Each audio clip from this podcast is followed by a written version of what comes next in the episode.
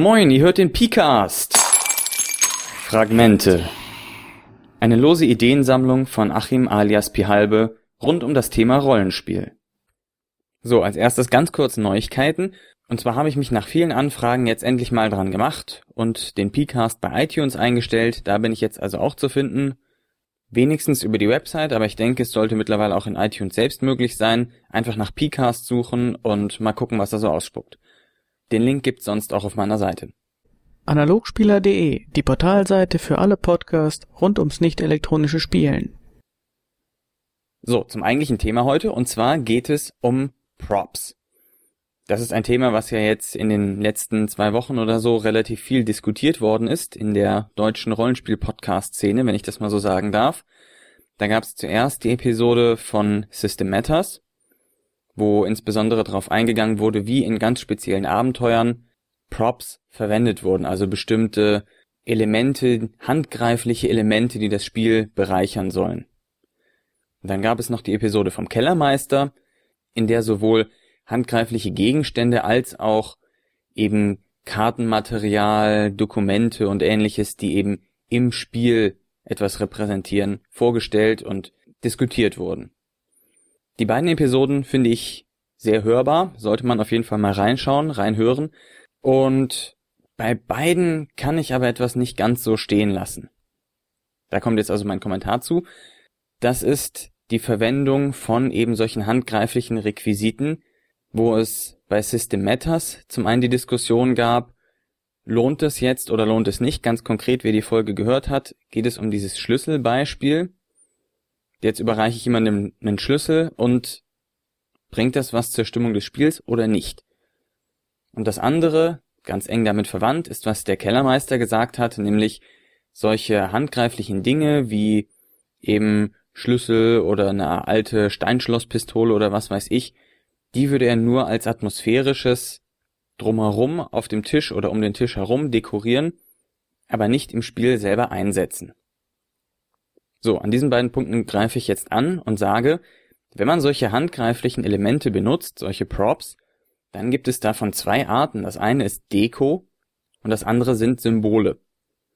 Deko ist das, was der Kellermeister meint. Das ist also, wenn ich zum Beispiel einen grauen, verzierten Schädel mit Hörnern und feuerspeiender Zunge oder was weiß ich auf den Tisch stelle und wir ein Fantasy Dungeon Crawl spielen, in dem es um Dämonen geht.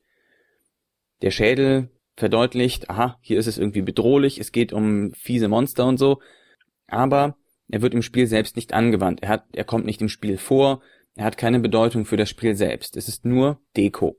Oder der Klingonendolch, der im Regal steht oder Poster von irgendwelchen Steampunk-Leuten oder sowas, die an der Wand hängen. Das ist ganz oft etwas, was einfach nur zur Atmosphäresteigerung dient. Das hat natürlich eine Berechtigung in Sicht, aber ich denke, das ist noch längst nicht alles und im Gegenteil, ich denke, es ist sogar besser, wenn diese Gegenstände nicht nur Deko sind, sondern Symbole. Symbole ist dann nämlich, wenn man sagt, wir benutzen das, um etwas im Spiel auszudrücken, darzustellen, um etwas zu verstärken. Eine Möglichkeit ist zum Beispiel, wenn man jetzt ein Horrorrollenspiel spielt und dann kommt der dramatische Moment und der Raum wird vernebelt. Das heißt, die Charaktere verlieren die Orientierung, finden nicht mehr hin und zurück, verlieren sich vielleicht auch und das wird natürlich dadurch direkt ganz konkret im Spiel unterstrichen. Wenn man das jetzt andauernd machen würde, immer Nebel hat, dann nutzt sich das natürlich ab, ist nur langweilig und nervig irgendwann. Aber wenn man es eben gezielt einsetzt, um was zu unterstützen, dann ist es ein Symbol.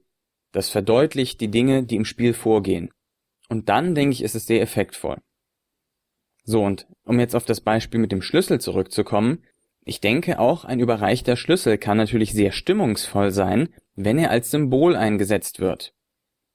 Nehmen wir etwas in der Art wie Pulp Fiction, wo sämtliche Figuren der Geschichte hinter etwas her sind, hinter dem mysteriösen metallenen Koffer. So, und dieser Koffer ist jetzt aber abgeschlossen und dann fällt irgendwann den Spielercharakteren der Schlüssel in die Hand.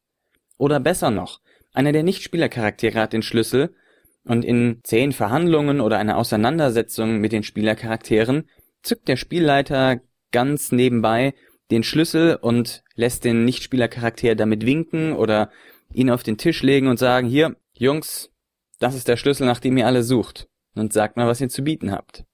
Den Schlüssel kann man dann lasziv auf der Tischplatte hin und her schieben, um sozusagen den Druck, der von dem Nichtspielercharakter auf die Spieler ausgeübt wird, nochmal zu steigern. Der Schlüssel an sich wäre gar nicht so interessant, aber er hat eine ganz zentrale Bedeutung für die Geschichte, nämlich jemand anders hat den Koffer, aber wir haben den Schlüssel. Oder wir haben den Koffer schon, aber wir bekommen ihn nicht auf und brauchen den Schlüssel. Andersrum könnten natürlich auch die Spieler, wenn sie den Schlüssel haben, damit ein bisschen herumspielen, wenn sie anderen NSCs gegenüberstehen, die auch diesen Schlüssel haben wollen. Das ist jetzt nur ein Beispiel mit diesem Schlüssel ganz konkret, aber da denke ich, kann man schon sehen, es macht einen Unterschied, wie man diese handgreiflichen Objekte verwendet. Wenn sie nur Deko sind, dann würde ich es wirklich nur nehmen, wenn es ganz direkt zur Atmosphäre beiträgt. Also ein Dämon bei einem Monster-Slashing-Rollenspiel oder eben, weiß ich nicht, ein klingonischer Troster bei einem Science-Fiction-Rollenspiel oder was auch immer. Dagegen die Symbole, die sollte man ganz gezielt und bewusst einsetzen, um zentrale Elemente des Spiels noch einmal zu betonen, hervorzustellen, greifbarer zu machen. Und ich kann das natürlich nicht beurteilen, aber für mich liegt die Vermutung nahe, dass genau das das Problem war bei der Diskussion bei System Matters, dass Daniel eben für sich diese Bedeutung, diese symbolische gesehen hat, aber Matthias und Patrick das für sich nicht gesehen haben. Das war dann auch schon meine kurze Ausführung zur Unterscheidung bei den Handgreiflichkeiten zwischen Deko und Symbol. Ich hoffe, es hat noch ein bisschen was zur Diskussion beigesteuert. Wenn nicht, vergebt mir bitte. Ich freue mich, dass ihr zugehört habt. Wir sehen uns, wir hören uns. Bis demnächst.